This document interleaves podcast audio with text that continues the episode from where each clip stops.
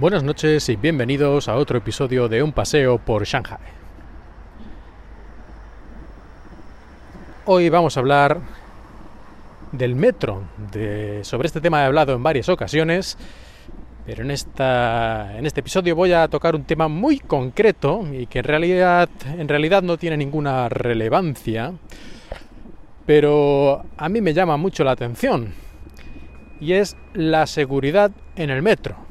La seguridad, más concretamente, el control de seguridad que hay a la entrada del metro. Cuando vamos a cualquier estación del metro de Shanghai, bajamos en las escaleras, llegamos ya a lo que es la, la, planta principal de la estación y ahí tenemos las taquillas para comprar billetes o lo que sea, pero antes de poder llegar hasta lo que son las, las vías, el andén y todo esto, tenemos que pasar siempre un control de seguridad con una máquina incluso de estas de rayos X o lo que sea que utilicen para pasar maletas y otros objetos voluminosos. Bueno, pues este control de seguridad que algunos podrían pensar, pues muy bien, porque claro, aquí viaja tanta gente, a ver si alguien aquí trae en una maleta algo que no debería, o una bomba o cualquier cosa. Bueno, pues muy bien. Si funcionara, si el sistema este de seguridad funcionara, hiciera lo que se supone que debe hacer, me parecería bien, correcto. Es bastante molesto, cuando hay colas pues se retrasa mucho la cosa, pero es por la seguridad. Vale, perfecto, va, no va. De acuerdo, lo que sea.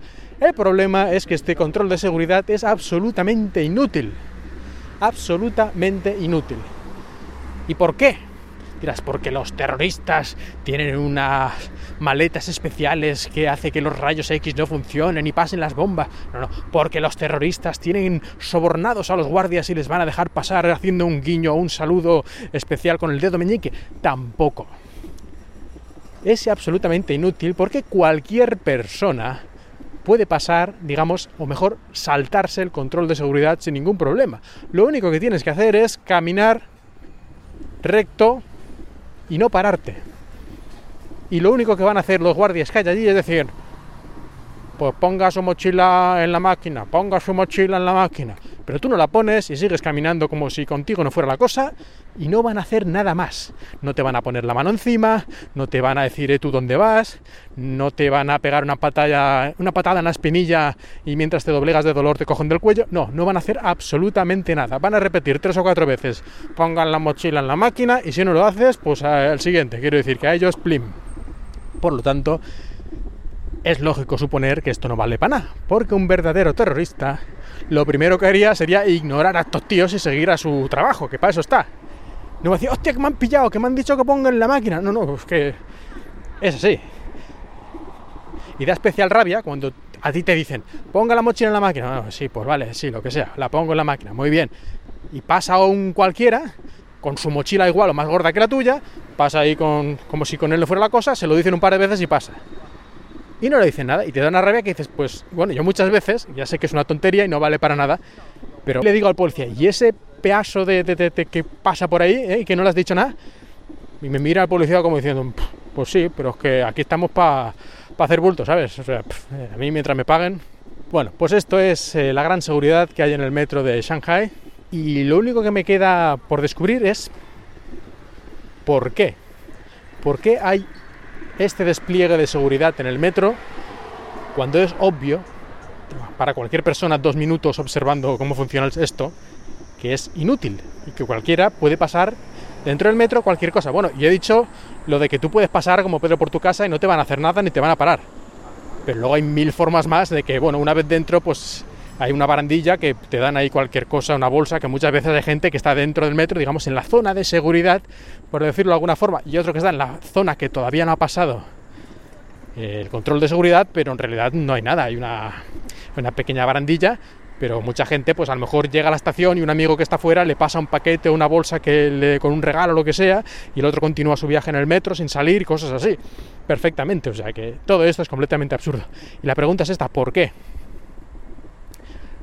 Porque esto costará un dineral quiero decir que en cada estación de metro en cada una de las entradas hay una máquina de estas de rayos X y dos o tres guardias o policías o como quieras llamarlos bueno policías no serán pero guardias pues dos o tres personas en cada entrada. Pongamos que las estaciones de metro tienen por lo menos dos, muchas veces tres o cuatro entradas y cada una de estas máquinas, que baratas no serán.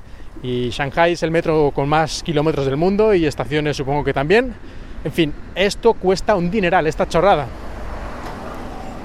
Y no vale absolutamente para nada. Explicación.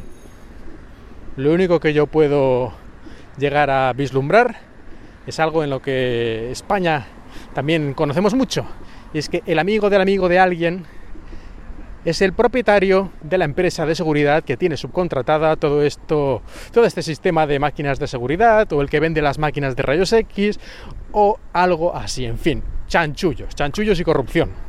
Porque por seguridad no es, eso está más claro que el agua. Con esta anécdota tan absurda, terminamos.